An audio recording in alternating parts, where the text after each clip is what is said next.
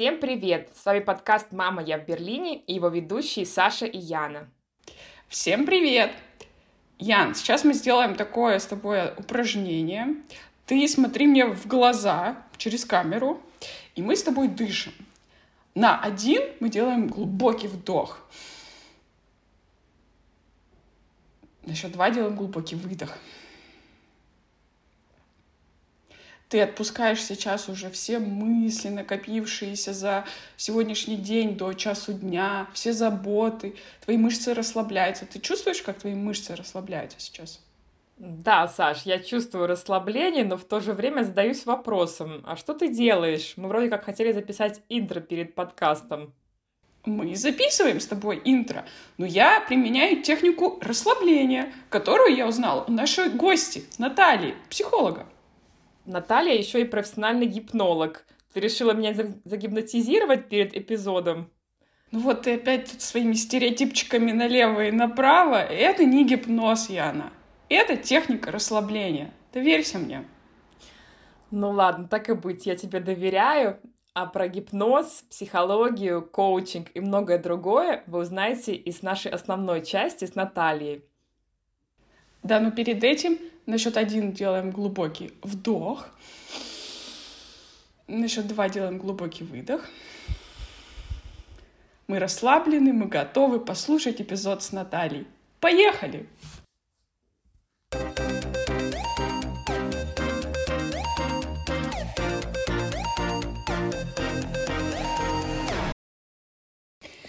Наташа, привет! Мы очень рады тебя видеть э, в рамках нашего подкаста. Спасибо, что пришла на эту нашу виртуальную встречу.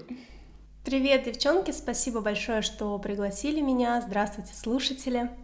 Я очень рада. Я очень люблю, когда меня куда-то приглашают. Это всегда так много интересной новой энергии, поэтому я вам очень благодарна и надеюсь, что этот подкаст будет полезным и классным для нас всех. Отлично, мы в этом не сомневаемся. Наташа, давай начнем э, наш разговор с такого очень базового вопроса, но который кажется не такой простой в плане понимания. Ты, эм, смотря на твою страничку в Инстаграме, ты и коуч, и психолог. Эм, это, кажется, что эти две профессии, они очень сильно пересекаются. Но в то же время, мне так кажется, они все же отличаются. Вот эм, ты кем себя позиционируешь? Все же коучем или психологом? И в чем разница, если она вообще? Ух, я нагородила вопросов, ну давай разгребать вместе. Да, вопрос, кстати, очень актуальный для не только меня, да, а в целом для людей, потому что часто они даже не понимают, куда им идти, кому обращаться, какой у них запрос и какой специалист поможет. Но я расскажу именно про свой путь. На самом деле я пришла психологию через гипноз, и я начала вообще консультировать сначала через гипноз. Это не что-то сценическое, это не какое-то театральное шоу, это конкретно эриксоновский гипноз, э, он очень безопасный, поэтому если рассматривать его как вход в профессию, то это мне кажется, ну, поскольку я этим входом как раз-таки воспользовалась, то мне он кажется самым экологичным и безопасным. Э, весь гипноз, он в целом построен на НЛП, ну как бы это обратная сторона НЛП, потому что именно НЛПеры, они смоделировали Милтона Эриксона, и они поняли, как он работает, за счет этого они смогли научить других людей использовать гипноз в работе. Поэтому после гипноза я сразу же отправилась на НЛП, но это практически параллельно было. А НЛП, конечно же, это, ну, как вторая нога коучинга, или там они вместе вот так вот стоят на обоих ногах. Кто как говорит, это так же, как пиар и реклама, никогда не могут поделить между собой. Ну и, соответственно, коучинг — это для достижения целей, это больше работа на будущее, на результат или на сегодня. Коучинг тоже работает с прошлым, но не так активно, как, например, психологи, как это делает терапия. И у терапии, у коучинга разные задачи. На самом деле я работаю в мультимодальном подходе, я соединяю и тот, и другой метод. Я работаю в очень разных методах, потому что все кажется важным, но когда приходит клиент, часто ты даже уже не понимаешь, что ты сейчас с ним делаешь, потому что ты находишься с ним в таком потоке, ты слышишь, что он хочет, и ты пытаешься дать ему именно то, что подходит ему в конкретный момент. Поэтому это может быть на одной сессии и коучинг, и какая-то внутренняя работа. Иногда это что-то может быть связанное с гипнозом, и есть и регресс как метод, например, когда мы возвращаемся в детство, это уже регресс. Но любое ваше воспоминание — это уже регресс. Понятно, что это не про прошлой жизни, никакой такой фантастики мы, конечно же, не делаем. Поэтому я работаю в мультимодальном подходе. Отличие, я думаю, что я тоже рассказала. И как я себя позиционирую, ну, раньше я себя позиционировала как гипнолог, потом долгое время как коуч и как тренер, потому что я веду группы, и у меня была своя школа, естественно, я работала там как тренер, не тренер по фитнесу, да, я думаю, это понятно, а именно как э, э, и публичное выступление, но больше я занималась э, текстами, копирайтингом, как правильно писать, как правильно мыслить, уже отсюда, как правильно заниматься собой, своим мышлением, э, сказкотерапией и так далее. Но сейчас я уже позиционирую себя больше как психолог, в Германии позиционирую себя как психологический консультант, потому что это более корректно с точки зрения законодательства. Спасибо за развернутый ответ. А, тема гипноза, мне кажется, всех э, очень интересует, ну, по крайней мере, меня. Скажи, вообще, можешь привести парочку примеров, с каким запросом может прийти э, клиент, э, чтобы ты использовала гипноз? Потому что у меня он ассоциируется только с какими-то э, проблемами с алкоголем, я уж извиняюсь, с каким-то кодированием, в общем, с чем-то вот такого плана, но я не знаю, как это могло бы применяться, да, с точки зрения психологии вот в других аспектах. Угу.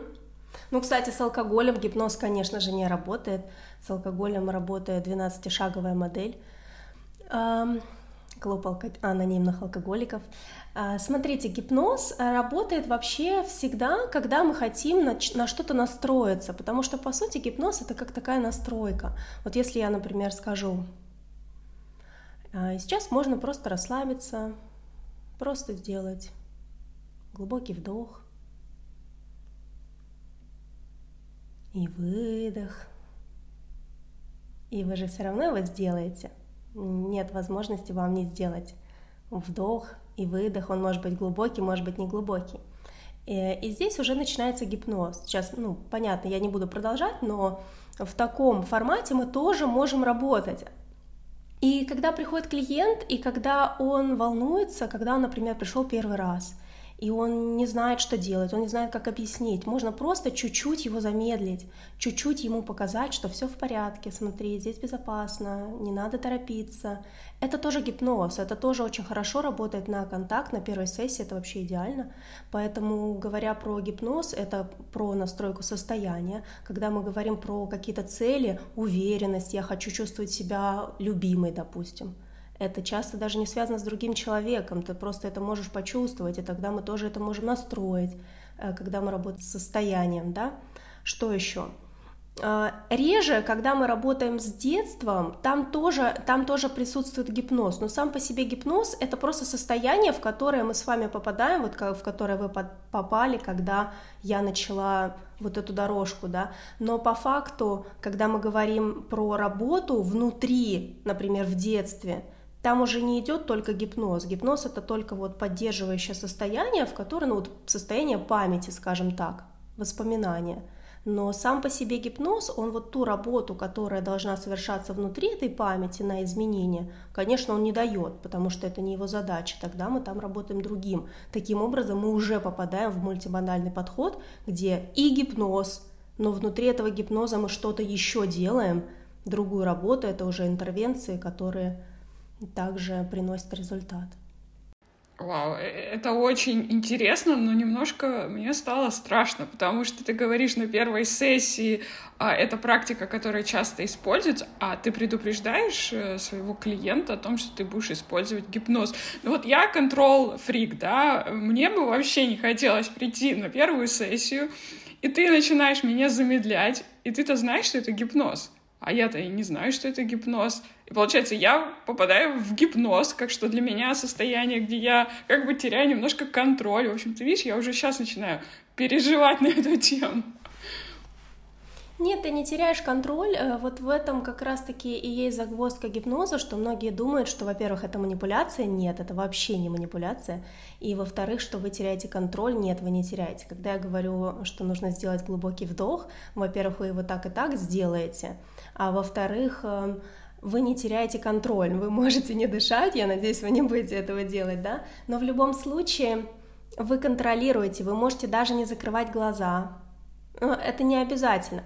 А в состоянии... Давайте возьмем... Э, есть понятие гипноза, да, это непосредственно инструмент. А транс — это состояние, в котором мы находимся, когда я использую гипноз, скажем так. Но когда вы смотрите фильм, вы тоже находитесь в гипнозе. Просто рядом с вами нет гипнолога, а есть фильм, который вас гипнотизирует. Это просто внешне наведенный транс. Вы в нем естественно сидите, вам это комфортно. Или, например, вы едете за рулем, это тоже транс. Вы за рулем, смотрите на дорогу, и вы сосредоточены, ваши глаза открыты, вы все контролируете, естественно, вы можете вести машину, но вы находитесь в определенном процессе, и часто любой процесс — это транс, даже если вы идете в спортзал, это тоже определенный процесс, даже часто говорят тренеры, не смотрите в телефон, потому что вы сбиваете работу, потому что вы в этом процессе, вы в трансе находитесь. Транс не обязательно должен быть очень глубокий, где вы ничего не контролируете, и эриксоновский гипноз чаще даже с этим не работает, потому что глубина транса никак, никак не влияет на изменения. Вы можете работать на глубине, не знаю, там 9 баллов, это считается, что вот прям полностью вы все видите, чувствуете, соображаете, просто чуть-чуть более расслаблены. Это более эффективно, но при этом вы в трансе. Я поняла. Я думаю, просто мы неправильно интерпретируем слово гипноз, потому что у всех оно ассоциируется с какой-то каким-то мошенничеством, с каким-то вымогательством, не знаю, или чем-то подобным. Но ты права, по факту это просто возможность сконцентрироваться, да, и не отвлекаться на сторонние какие-то вещи, и тогда работа, может быть, будет более эффективной. Но хорошо, что ты пояснила, мне кажется, это очень интересный факт. Как мне кажется, за последние годы спрос на психологические услуги, он возрос многократно, в том числе в странах СНГ, где раньше вообще, мне кажется, это не очень-то было популярно. Скажи, у каждого ли из нас действительно есть травма, э, та самая, про которую говорят, и она просто отличается своим размером, своим уровнем проработанности, или же все-таки есть люди, которым не нужна никакая э, помощь и терапия, они э, вот уже у них все, так скажем, с психологической э, с точки зрения э, здорово и здорово. Угу. Травма есть у всех, это нормально, травма это след. Только травма может быть большой, с которой мы не можем справиться, и тем более самостоятельно, а может быть маленькая, и с ней мы справляемся и живем. Травмы есть у всех, но это не значит, что абсолютно всем нужно идти к психологу. Если у вас есть задача, с которой вы идете, ну это называется запрос, да, у нас обычно, то вы с ней идете. Например, можно работать и зарабатывать миллионы, открывать стартапы из травмы, и вы будете успешны. А можно закрыть эту травму и зарабатывать не из травмы. Тогда у вас не будет такой сильной тревоги, у вас не будет такого бешенства, когда вы выполняете кучу задач одновременно. Вы все равно будете успешны, но будете работать уже не из травмы. Это два разных качества жизни, два разных состояния. Э, и то, и то рабочее, да, вы можете справляться. В редких случаях человек не может справиться с травмой, которая у него была в детстве, но Травмы же бывают не только детские, они бывают и взрослые, например, смерть родителя – это тоже травма, развод – это травма, э, дети иногда выкидыши или даже аборты и эм, какие-то другие проблемы в жизни, это тоже травма, для кого-то увольнение может быть травмой. То есть травма – это любой след, который оставляет отпечаток в нашей душе. Как мы будем с этим работать дальше? Это уже задача каждого человека, он сам для себя понимает, вот если я сломал руку, она у меня сама заживет, или я пойду и мне в травму, допустим, да, и мне поможет врач, чтобы моя рука зажила лучше. И я знаю, кстати, ребята, которые ломали руки, и один, например, пошел к врачу, и у него теперь локоть нормально разгибается, а у другого не разгибается, и он говорит, ну, я вот один раз сломал руку, теперь у меня рука не разгибается, ну вот я так теперь буду жить. Но это выбор каждого человека. В психологии все то же самое. Вот разговаривая про травмы, мы с Яной до записи общались, и нам стало вообще интересно. А вот э, психолог э, сам по себе, он должен быть уже проработанный, то есть у него наверняка, как и у всех, ты говоришь, да, когда-то была какая-то травма. Значит, он уже с ней справился, или может быть такое, что психолог сам работает параллельно над своей травмой, над какой-то все еще, и, и, и параллельно работает с клиентами, с другими людьми, помогает им. Да, я бы хотела добавить, то есть эм, вообще человек, который сам, да, не проходил терапию, а, он может оказывать профессиональную помощь людям и помогать им действительно. Ну вот смотрите, если человек не проходит терапию, то он не может консультировать. Я нахожусь в терапии, также я должна проходить супервизию, я ее прохожу. Это обязательно, это просто часть профессии, как вот, ну, у кого-то может быть медицинское обследование, санитарная книжка, да, у нас терапия. Поэтому, конечно, это должно быть. Насколько у каждого психолога есть травмы, конечно, есть у всех чаще всего ведь люди в психологии, вот я, например, нет, но многие приходят в психологию именно через свою травму. Они идут в терапию или к психологу, и потом они понимают, что о, это так интересно, теперь я смогу помогать другим, это самые опасные психологи, э, потому что им кажется, что раз им что-то помогло и у них что-то сработало, то это обязательно поможет другим, и они пытаются эту кофточку надевать на всех.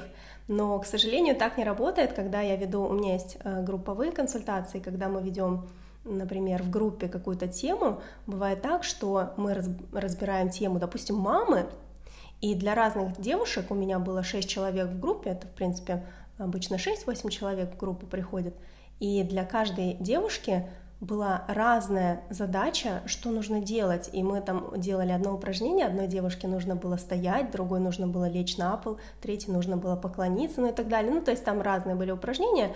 Э, сейчас это не настолько важно, но важно то, что нет одного решения для каждой Потому что для каждой будет разное решение. Даже если это групповая работа, мы не делаем для всех одинаковое. Это очень важно. А что касается психолога, конечно, у, все, у каждого психолога есть травма, у всех она есть, опять же, зависит от ее размера. И каждый психолог все равно работает с собой. Самое главное для психолога не иметь контрпереноса, когда, например, э, допустим, психолога бросил муж, она в разводе, и к ней приходит женщина, которая говорит – ну, я любовница. Э, вот у моего мужчины есть жена, и мне это не нравится. Конечно, такой психолог не сможет работать. У нее будет контрперенос, она будет ассоциировать эту женщину с той женщиной, с которой изменил ей ее муж, и поэтому, конечно же, она в этот момент должна честно признаться и сказать, извини, я не могу с тобой работать, я тебе дам номер другого специалиста, коллеги. Э, это очень сложные моменты. Но допустим, что измена и развод — это такой крайний случай, какой-то очень конкретный. А, допустим, мама и папа есть у всех. И есть психологи, у которых жесткие проблемы с мамой и с папой до сих пор. И когда к ним приходят клиенты, у которых, естественно, тоже есть мама и папа, с которыми тоже нужно работать, они тоже иногда могут чувствовать вот этот контрперенос и тоже иногда переносить какие-то свои эмоции, свои чувства, на клиента и таким образом мешать терапии. Это очень ну, травматичный опыт для клиента, хоть он об этом и не знает. И Насколько от этого можно себя предостеречь, ну, не знаю, не могу здесь точно сказать, потому что, конечно, нужно выбирать специалиста либо по рекомендации, либо по личному какому-то ощущению, когда вам комфортно с человеком. Вот самое главное, чтобы вам с психологом было комфортно на сессии, вы не стеснялись, не чувствовали себя скованно, не думали, о, мне сейчас вот это неприятно, но я не могу это сказать. Вы должны чувствовать себя легко, спокойно, в безопасности, в поддержке, чтобы, что бы вы ни сказали, психолог вас мог поддержать, и вы знаете заранее, что он вас точно поддержит, он вас не отвергнет, не будет высмеивать, не будет как-то зло реагировать, потому что, к сожалению, такое тоже бывает, когда психолог может как-то немного посмеиваться, а ты думаешь там, что твоя мама этого не понимает? Ну нет, это же не так. И какие-то вот даже интонация, да, она тоже уже может быть не совсем экологичная. Это не значит, что психолог все время должен только гладить и говорить, да, да, да, ты молодец, конечно, нет, но это должно быть безопасно и в нужный момент. Интервенция должна проходить в нужный момент, а не в каждый случай, когда клиент что-то говорит, и мы слышим, о, вот сейчас обязательно мне нужно вставить свое мнение. Конечно, нет. Ну, это хороший совет, мне кажется. Действительно, не так-то просто выбрать специалиста, и все равно характеры тоже разные, и взгляды разные. То есть, мне кажется, пока не попробуешь, не узнаешь, и нужно просто э, бронировать, э, ну, действительно собрать отзывы и потом посмотреть, как это тебе подходит. Мы изучали твою инстаграм-страницу, твой блог, а, твой сайт и а, заметили то, что ты много пишешь о а, эмигрантах, о людях, которые переехали, таких как мы, все здесь э, втроем, я так понимаю. И о том, как ты помогаешь людям ассимилироваться и чувствовать себя комфортно в городе, и вообще о том, как человек должен выбирать место для жизни, которое ему подходит. Мне кажется, это очень интересно. И вообще, э, какие-то есть, может быть, э, советы. И вообще расскажи про эту тему, как, э, да, э, люди, которые переехали, с какими проблемами они сталкиваются, и как ты вот помогаешь им э, найти свое место под солнцем. Ну, с какими они сталкиваются проблемами? На самом деле ведь точно такими же, как и в их собственном городе. Просто разница колоссальная, на мой взгляд, в том, что ты приходишь в другой город, вот представьте, да, вы выходите из аэропорта, вы маленькая, ну или маленький, а город большой. И это не только город, но и страна, и она большая, и она больше, чем ты. Многие люди этого не понимают. Это вроде, ну, очевидная какая-то вещь, но в системной терапии есть такое понимание, да, что есть что-то меньше, что-то больше, что-то важнее, что-то менее важное. Так вот я, когда приезжаю в другой город и в другую страну, я меньше, чем эта страна. Соответственно, я должна подстроиться под этот город, и тогда, если я как пазл подойду, ведь пазл меньше, чем вся картинка, но пазл важен, и я должна подстроиться, подставиться как бы, да, и принять, что здесь вот так, и раз здесь вот так, то я действую по этим правилам, и тогда мне становится легко, потому что город, как бы скажем, меня подбирает, как река, он меня подбирает в свой поток, в этот транс, да, гипноз, и несет.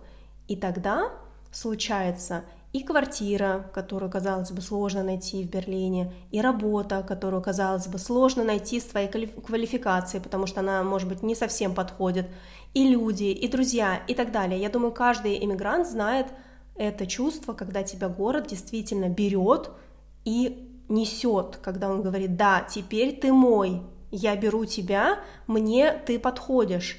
Но чтобы тебя город вот так взял, нужно, во-первых, этого не бояться, не думать, что ты больше, чем город, и не избегать того момента, где иногда условно нужно поклониться, то есть принять, что город больше, чем ты, финансам важнее, чем ты, его правила важнее, чем э, твои какие-то мечты или твои, например, ожидания или привычки, как ты работал в своем городе. Здесь это по-другому, и с этим не нужно спорить.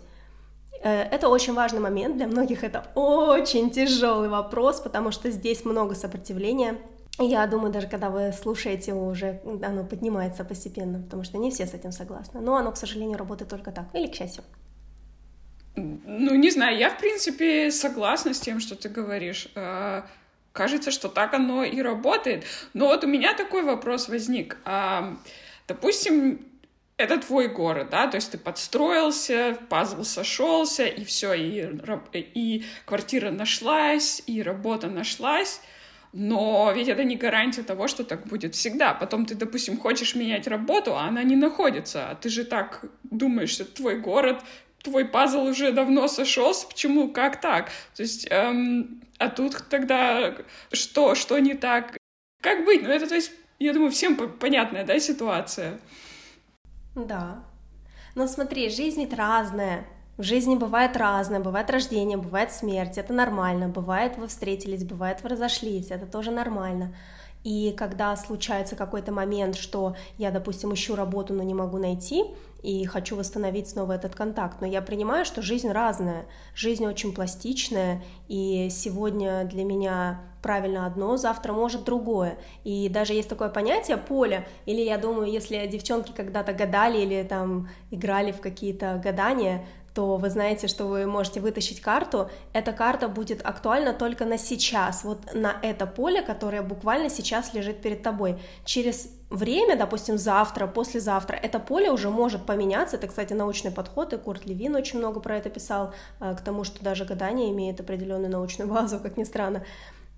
И вы заметите, что, о, а карта-то уже другая, и уже все по-другому. И вы также замечаете в своей жизни, что сегодня так, завтра по-другому, сегодня мне грустно, я не могу найти работу, кстати, э, сейчас я веду курс и могу рассказать немножко из этого курса кусочек теории. Смотрите, вот у нас есть цель, например, я уволилась с работы, хочу новую работу, и у нас здесь начинается цикл, то есть, по сути, открывается новая цель, я к ней иду. Многие открывают этот цикл, и там, о, я же скоро найду работу, сейчас я устроюсь, все будет классно, у меня будет выше зарплата, классный коллектив, какие-то там условия, которые я хочу. И здесь есть у нас элемент надежды. Но эта надежда, она ведь не всегда срабатывает. Иногда бывает так, что я не могу найти работу ни сразу, ни с первого раза, и ни с пятого даже иногда. И в этом моменте, когда нужно понять, окей, это опыт, сейчас я не могу найти работу, это опыт, так бывает, жизнь разная, и мне нужно теперь приложить усилия. Но вместо этого люди в этот момент прикладывают разочарование и выходят из цели. Они говорят, о, у меня не получилось, но вопрос не в том, что у тебя не получилось, вопрос в том, что у тебя была надежда, она не реализовалась, и все, ты бросаешь, ты выходишь. Это не только ведь сработает, на любую цель можно так приложить. И когда вы не можете достичь цели, вы ее не достигаете, потому что у вас была надежда, не получилось, и вы выходите через разочарование вместо того, чтобы приложить усилие и дальше пройти вперед, и когда вы прикладываете усилия, обычно появляется кто-то, какой-то проводник, который говорит, о, слушай, а тебе работа не нужна? И дальше у вас появляется куча энергии, потому что вас берут наконец-то на работу, которую вы хотели, и здесь, вот только здесь случается удача. И только потом новый цикл, уже опять новая цель, например, ну как мне теперь адаптироваться на новом месте работы и так далее. А, да, это очень интересный подход. Мне кажется, ты права, так оно обычно и бывает. Э, действительно, э, главное это, наверное, не бросать, а просто понять, что ты ожидал, может быть, найти эту работу за две недели, а в итоге получится за два месяца. Но это не значит, что цель не достигнута, она просто достигнута, может быть, другим путем, а не тем, который ты думала изначально. А, у меня есть такой вопрос, потому что, насколько я понимаю, то э, тот посыл, который ты даешь, вот даже то, что ты сейчас рассказала, теорию э, из твоего курса, это не считается традиционной психологией. То есть, когда я слышу э, слово, например, где-то появится проводник, который поможет тебе э, реализовать твою мечту, я это прекрасно понимаю, потому что я сама увлекаюсь, да, этой темой. Но насколько я понимаю, что в классической психологии вот эта вот тема того, что ты вот твоя там сила мысли притягивает к себе какие-то события, ты их там сам создаешь, она как-то немножечко эм, ну, не то что высмеивается, но не совсем считается вот той медициной, которая помогает людям решить их проблемы. Um, действительно ли это так, или, может быть, я неправильно что-то понимаю, и вот твой подход, получается, он, как ты сказала, uh, мультимодальный, правильно? То есть, наверное, это включать в себя и вот эту часть, да, uh, то есть что-то, что не относится к традиционной психологии. Конечно, я сейчас показала вам просто очень маленький кусочек даже из курса, не говоря уже о том про мою работу. Почему это не считается традиционным? Здесь, смотрите, то, что я описала, на самом деле это цикл контакта. Если говорить про гештальт, это научный подход, да, это классическая психология, ну, я не знаю, что считать классическим, да, но есть психоанализ, есть гештальт. В гештальте это цикл контакта, он точно так же прерывается, просто я вам сказала это другими словами, что есть надежда, есть разочарование, потому что вам это намного проще, понять, есть метафора, есть определенный круг, и таким образом вы понимаете, как это работает, вам это к себе применить легче. Но это нормальный классический цикл контакта, чуть измененный, хотя он, конечно, у всех по-разному все равно происходит, э, цикл контакта, да, где вы выходите, где вы прерываете контакт. Так что это вполне себе классическая психология. Вопрос же в том, как ты это подаешь. Э, плюс, например, если брать юнгианский подход, в котором я тоже иногда работаю, э, там тоже очень много используется, например, кстати, Таро, это часть юнгианского подхода. Юнгианский подход в целом не считается научным, потому что там есть понятие коллективного поля, которое невозможно доказать, хоть есть квантовая физика, но доказать прям 100% вот какими-то математическими подсчетами невозможно. Ну, можно делать исследования, да, но они не 100% научные. Это не значит, что подход неправильный. Это не значит, что это не работает. Это просто значит, что по спиральной динамике наука находится на пятом уровне. То есть она видит фломастер, она говорит, о, это фломастер, фломастер рисует, мы это видим. Но все, что касается, например, понятия поля, это уже шестой, седьмой уровень спиральной динамики, мы поднимаемся выше, там наука это описать не может. Это проблема науки, это не проблема того, что не может быть описано. Так что я использую то и другое, и если нужно описать что-то научным, и как вы уже заметили, я постоянно пытаюсь опереться и подсказать, что есть что-то научное, потому что для меня это тоже важно. Но, к сожалению, наука не всесильна, и даже до сих пор не может мозг до конца исследовать. Ну, ну мы же с вами мыслим, говорим, но мы же как-то любим друг друга. Любовь не научна, любовь не исследована, это не только окситоцин. Поэтому Здесь, к сожалению, это уже вопросы к науке. Так, ну давай с э, науки на более мирские вопросы перейдем. Я э, какое-то время назад заканчивала тоже э, курсы коучинга. Вот. И, конечно, это вообще даже не сравнить с тем образованием и опытом, какой у тебя.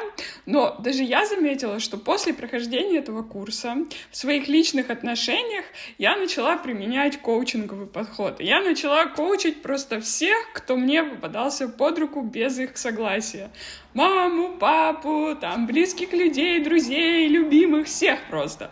Я им всем начала задавать коучинговые вопросы, а как ты видишь это достижение цели, а где давай от нуля до десяти, где ты сейчас находишься. Меня, на меня просто в какой-то момент мне, мне сказали, Саш, ну давай, ну мы поняли, конечно, ты закончила эти курсы, ты молодец, но давай ты кого-то коучить будешь, но не меня.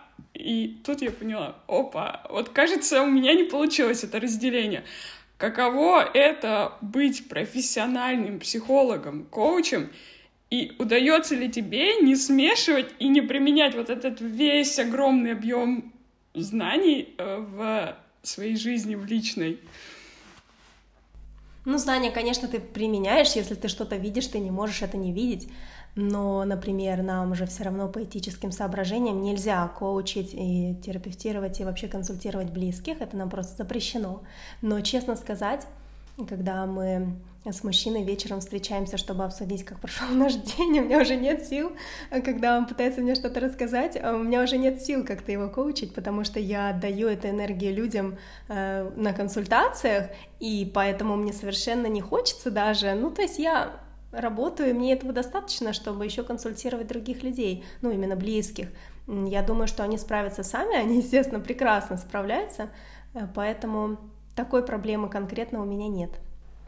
Твоим близким повезло, что у тебя много клиентов э, коучинговых. Видишь, у меня было не так, у меня клиентов не было, поэтому мне попадались все под руку. Ну, то есть, да, если подруга приходит, у нее, например, проблемы с мужем в семье, она хочет с тобой посоветоваться как с подругой. Вообще, возможно ли это разделить? Мне вот кажется, что это очень трудно, да, ну, понятно, что а, я даже в сериалах каких-то видела, когда кому-то говорят, не включай психоанализ, я не твой пациент, да, но вообще это возможно э, какой-то дать такой житейский совет, просто в твоем случае, получается, он все равно будет советом подруги, которая является психологом. То есть она может видеть эти вещи немного по-другому, правильно? Да, есть понятие субличности. Это когда есть Наташа психолог и есть Наташа подруга. Э, ну, по факту это тоже это роли, но и тем не менее это субличности, потому что я там себя ощущаю по-разному. Так что я могу дать э, совет как подруга. Другой вопрос, что почти все мои подруги психологи или коучи в той или иной степени. И здесь бывает непросто. Э, но летом, например, с моей подругой близкой у нас был разговор, когда она мне сказала что-то, то есть она буквально мне сделала интервенцию в момент, когда я с ней делилась, и я ей сказала, ты сейчас делаешь мне интервенцию вместо того, то есть она мне сказала, как это выглядит с психологической точки зрения, да, ну для тех, кто не знает, э, что значит интервенция, и пыталась, то есть э, фразой изменить мое видение, да, ситуации. И я ей сказала, подожди, но ты же сейчас мне делаешь интервенцию, что с тобой происходит, что ты не можешь просто меня поддержать.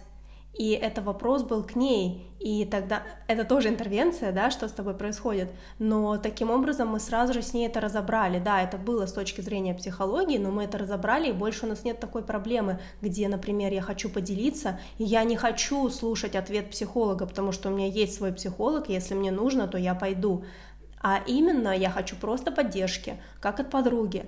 И, э, кстати, если вдруг ваши друзья психологи, они как-то пытаются все время сказать вам, как правильно, как лучше или как они это видят, это значит, что они избегают контакта, им невыносимо, что вам тяжело. И во многом просто быть с человеком рядом, когда ему тяжело, когда он в горе, когда он в тревоге, когда он в переживании, это эмоционально определенный труд, это труд души. И не все люди способны с этим справиться, поэтому они начинают советовать, почему мужчины нам все время дают решения вместо того, чтобы просто поддержать, как-то обнять, побыть с нами, потому что они не выдерживают, они не выдерживают контакта, где нужно быть просто рядом. Этому можно научиться. Да, интересно. Ну вот, Саш, тебе на заметку. Хороший такой ответ. Ну, я уже, кажется, да, меня пару раз осадили, и я поняла, что не стоит коучить всех и вся. А, а какие вообще эм, у тебя были самые интересные, Наташа, клиенты или запросы. То есть понятно, да, как бы, ну, это, наверное, какая-то клиентская конфиденциальность э, существует, да, естественно, без всяких там деталей, но, может быть, самый там э, сложный запрос, который тебе пришлось с которым работать, или, может быть, самый интересный, ну что-то такое э, из, из дневников психолога. Поделись нам, с нами, нам интересно. Ну, действительно, наверное, не стоит это озвучивать, потому что я думаю, мои клиенты сто процентов послушают этот подкаст. Они любят слушать все, что я делаю. Сейчас у меня есть, например, клиентка, которая работает в огромной корпорации, и она хочет перейти с одного, э, с одной позиции на другую. И мы здесь работаем, опять же, в разных подходах для того, чтобы она смогла, потому что ей не хватает не то чтобы компетенций, и это, в принципе, несложно чему-то научиться, да, а ей не хватает определенных качеств. И мы эти качества, которые в ней точно есть, но почему-то она, допустим, их подавляет – мы эти качества пытаемся увидеть, что они все-таки есть. Это не что-то, что в тебе не существует, оно точно есть. Например, вот некоторые мышцы мы внутри себя иногда не чувствуем, но они точно есть, просто они пока еще не разработаны. И мы пытаемся эту мышцу прям хорошо промассировать, чтобы она включилась, чтобы она начала работать. Вот такой э, достаточно интересный запрос, он не терапевтичный, он не терапевтический, а больше скорее такой, ну, коучинговый, про настоящее, про поведенческую терапию, э, про чувствование, ну, мне кажется, это достаточно интересный запрос. А так вот, эм, наверное, мне бы не хотелось про более сложные какие-то запросы рассказывать, потому что клиенты услышат э, точно себя и ну, даже, смотрите, э, никто же не узнает, что это про них, но про них-то это будет, что это про них. И Зачем им это носить в сердце? Я поняла. А было такое, что ты не хотела работать э, с каким-то клиентом? Да, конечно, такое бывает. А, бывает, что Бывает, что клиент не подходит именно потому, что ему нужен другой специалист, и что я точно знаю, я не могу ему помочь. Тогда я ему сразу же говорю об этом. А, но это редко бывает. Но было такое, да. Я почти никогда не работаю с мужчинами. У меня есть один мужчина, клиент, который со мной работает много лет. Он не работает со мной в индивидуальной работе, он переходит из проекта в проект. У меня есть групповые проекты, поэтому, наверное, лет семь он со мной. И вот он для меня безопасен. То, что он переходит из проекта в проект, он понимает, о чем я, э, и получает свой результат. Всегда у него классные достижения, он молодец. Но в целом, когда мне пишут мужчины, обычно, да, они, наверное, мне толком-то и не пишут. То есть с мужчинами я особо не работаю. Не потому, что я не умею или что-то, ну вот есть у меня такая вот ниша, где я работаю только с женщинами в целом. А почему? Это очень интересно. Ну, не знаю, это какое-то мое личное такое ощущение. Я знаю, что есть женщины, у меня, кстати, есть подруги, э, они тоже коллеги, да, они работают, например, только с мужчинами. Им классно, им по кайфу, они вот там любят, что нужно вот цель, давай, сейчас смотри, я сейчас тебя сломаю, тебе покажу, как надо. Но на мой взгляд, ну, я просто другая. Мы же работаем с собой, я другая. Я очень мягкая, я не могу, э, ну, мягкая в том плане, что я вот так окутываю человека, э, мне это очень важно, я не могу как-то его где-то ломать там или еще что-то, э, но дело даже не в этом, мне кажется, просто как это иерархия. Ведь мужчина, на мой взгляд, он либо должен пойти к мужчине, чтобы взять какую-то определенную модель, ролевую иногда модель, либо он идет, э, ну, не знаю, как-то не ко мне, не знаю. Э, как-то вот я не чувствую в себе какого-то интереса и желания работать с мужчинами. Кстати, это же другая немножко все-таки работа, она идет как зеркальная, ну то есть даже с точки зрения теории, все равно как работаем с мужчиной, как работаем с женщиной, отличается, сильно отличается. Ты вот сказала, что нужно ломать мужчину. То есть, я так понимаю, как ты сказала, подходы очень разные. А что значит ломать? То есть, это значит, что такая излишняя мягкость, излишняя да, гибкость, она не подходит для эффективного результата? Нет, ну я, может быть, не совсем корректно, конечно, выразилась, но ну, существует провокативная терапия, и там бывает, что тебя просто тыкнули, и ты с этим сидишь. И потом ты пытаешься это вытащить из себя и что-то с этим сделать. Э, это тоже эффективно, если это правильная провокативная терапия, хорошая, а не просто какая-то безумная. Э, мягкая тоже работает, работает разное. Я тоже не всегда мягкая, но просто я не работаю с мужчинами. В этом нет какого-то определенного аргумента, это просто факт. Ну хорошо, мы поняли. Я поклонница сериала «Триггер», который рассказывает да, про провокативную психологию, так понимаю. Слушай, Наташа, скажи, какой вообще самый популярный запрос у твоих э, клиенток? Теперь мы можем так выразиться. То есть есть все равно, ну, может быть, топ-3 э, запросов, с которыми приходит? Деньги, конечно же. Увеличить доход, конечно же. Эм, второй запрос... Э, про отношения, но смотрите, вот у меня есть э, программа «Тотальный коучинг», и туда приходят с одним каким-то запросом, это всегда не тот запрос, с которым на самом деле будет человек работать, да, он называет одно, например, может сказать деньги, там речь вообще будет не про деньги, а про отношения, и поэтому отношения это второй пункт, но он не всегда очевидный, с ним люди чаще ну, ко мне реже приходят именно вот с отношениями, то есть они туда подбираются через что-то другое, через какой-то красивый фасад. Ну, а третье, это родители, опять же, с этим редко приходят, к примеру, к сожалению, подавляющее большинство, по крайней мере, моих клиентов били родители в детстве. Либо они были, ну, не знаю, пили. Но никто не придет ко мне на сессию и скажет, у меня в детстве били родители, мне нужно с этим поработать. Но это невозможно, это стыдно, это тяжело, это непросто, туда вообще подобраться не так-то легко. Поэтому приходят, например, с конкретным вопросом, например, меня бесит мама сейчас, сейчас с мамой плохо, тяжело, или папа обвиняет, ругает, невозможно по телефону разговаривать, или там, не знаю, юридические какие-то проблемы с родителями, когда они отнимают жилплощадь, там еще что-то, какие-то суды и так далее, бывает такое тоже. Поэтому вот эти вот три темы, они основные, в любом случае, с каким бы запросом вы ни пришли, мы все равно с ними будем работать. Невозможно работать с деньгами, не работая с отношениями, невозможно работать с отношениями, не затрагивая тему родителей. Просто это невозможно, потому что это на это опирается. Давай немножко сделаем минутку рекламы твоей, потому что, кажется, ты за вот э, то время, что мы разговариваем, очень к себе расположила, но я могу только за себя, да, говорить, но я предполагаю, что слушатели тоже, вот, показав себя супер профессиональным э, э, психологом. А, расскажи про вот эти программы, которые ты ведешь немножко, да, то есть э, все ли они онлайн или какие-то программы только ты делаешь, э, то есть человек должен быть, да, в Берлине непосредственно. Также индивидуальный коучинг, делаешь ли ты его онлайн или нет, чтобы слушатели, если им кликнуло, они знали, как они могут к тебе обратиться.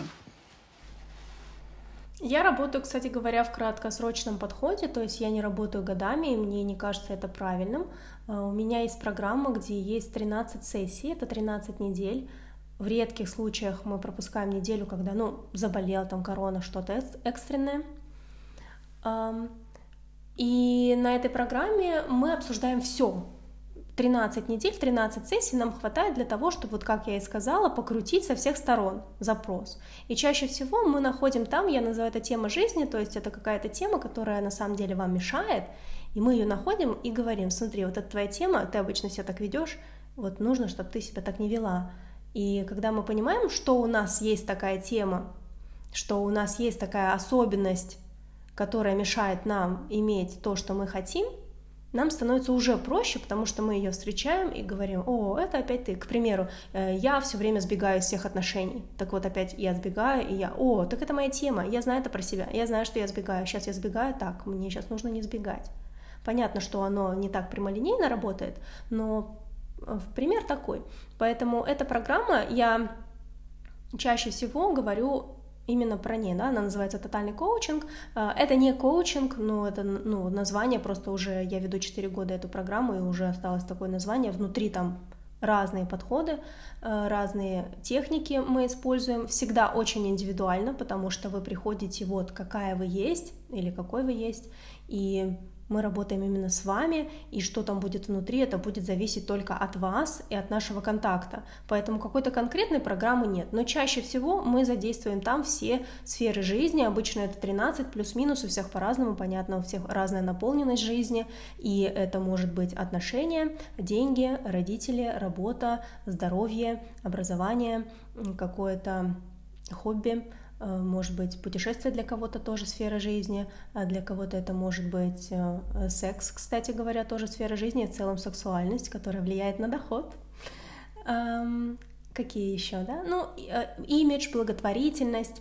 У всех по-разному, ну, так плюс-минус у нас набирается 12-13 сфер жизни, которые мы постепенно рассматриваем, но не бывает так, что мы садимся и говорим, сегодня мы говорим только про деньги, потому что когда мы начинаем про деньги, я уже говорила, там далеко всегда не про деньги. Так что все вот так вот переплетается между собой, и в конечном итоге мы получаем результат. Через 13 недель у нас есть определенный прогресс. На этом мы либо завершаем, либо вы можете Например, люди, которые только первый раз пришли, и это их первая сессия на свете, то есть они никогда не ходили к психологу, конечно, у них не будет такого результата супер классного, как у тех, которые, например, со мной уже 7-8 лет вместе. И поэтому они приходят, э, могут продолжить и часто продолжают, и тогда они берут еще 13 сессий, э, и после этого уже можно точно сделать перерыв, пожить, посмотреть, как тебе вообще самой – и здесь это важно, что я не подсаживаю на себя, у меня нет такой задачи, э, чтобы вы каждый, каждую неделю со мной консультировались, как вам жить дальше. Нет, мы всегда простраиваем, смотри, у тебя это вот так, и ты можешь вот здесь по-другому, а можешь по-другому. И у вас есть такой определенный репертуар, и вы выбираете разные свои поведенческие сценарии в разных случаях, но вам это становится понятным, как это использовать, вам для этого не нужно каждый раз консультацию брать. Или, например, если есть какая-то травма, то мы ее проработали один раз, и уже стало намного легче. Возвращаться к ней все время не нужно, потому что тогда мы делаем травму больше, чем я, я сама. Она вырастает, эта фигура травмы, и зачем нам это нужно? Поэтому это подход не классический. Мои коллеги, многие э, психологи считают, что это неправильно, но тем не менее все равно дружат со мной и считают, что такой подход тоже имеет место быть. Я считаю его правильным, поскольку я пришла все-таки в психологию немножко эм, ну, другим способом, как я уже сказала. То есть я пришла из гипноза, где это совершенно не классический подход, в классическую психологию психотерапию. Вот сейчас я э, закончила обучение. Так что я так считаю, что я имею право на то, чтобы немножко менять какие-то вещи, потому что люди, которые меняют, они потом и становятся историей, а люди, которые говорят, нет, нужно только вот так по правилам, ну тогда мы ничего не поменяем, тогда у нас не будет психологии третьей волны, тогда мы не сможем никакие вносить изменения. Ну а так в целом я не считаю, что обычным людям, ну я имею в виду не психологам, нужно каждую неделю ходить до без конца э, к терапевту, мне кажется, это бесполезно. Ну, кстати, да, это очень интересно, что ты так сказала, потому что меня всегда мучит этот вопрос. Непонятные временные рамки, да, я не хочу, например, ходить каждую неделю, мне не кажется, что это необходимо, но не как-то непонятно вообще, как назначать, потому что ты с кем-то, например, созвонился, человек тебе сразу говорит, а, вот на следующей неделе там то-то, то есть вот этот подход, когда ты уже заранее знаешь, что вот у вас там 13 примерно недель, и ты уже там подготовился финансово, подготовился, да, как-то ментально, и мне кажется, это на самом деле помогает многим принять решение, потому что есть некоторые а, понятия о том, как это все будет проходить и как долго это будет проходить. Это все онлайн, да, Наташ? Ты не ответила на этот вопрос. Угу. Да, онлайн, онлайн. Угу. Ну, собственно, у нас еще есть миллион вопросов, э, но время, к сожалению, подходит к концу. А, я не удивлюсь, если мы через годик созвонимся и сделаем раунд 2, потому что действительно это очень интересно. Сейчас это очень популярная тема, и меня это радует, что люди начинают работать да, над собой, как бы становятся счастливее. Спасибо большое, Наташа. Мне кажется, что э, всем будет полезно эту информацию услышать. Мы обязательно оставим ссылку на твой Инстаграм, где ты тоже каждый день практически публикуешь что-то важное, полезное. И э, да, на этом все. Спасибо большое, Наташа. Спасибо большое, девчонки. Было очень приятно с вами поговорить. Я думаю, я переслушаю, как всегда, найду, что можно было бы сказать иначе. Но все равно я очень рада. Спасибо вам. Было очень приятно с вами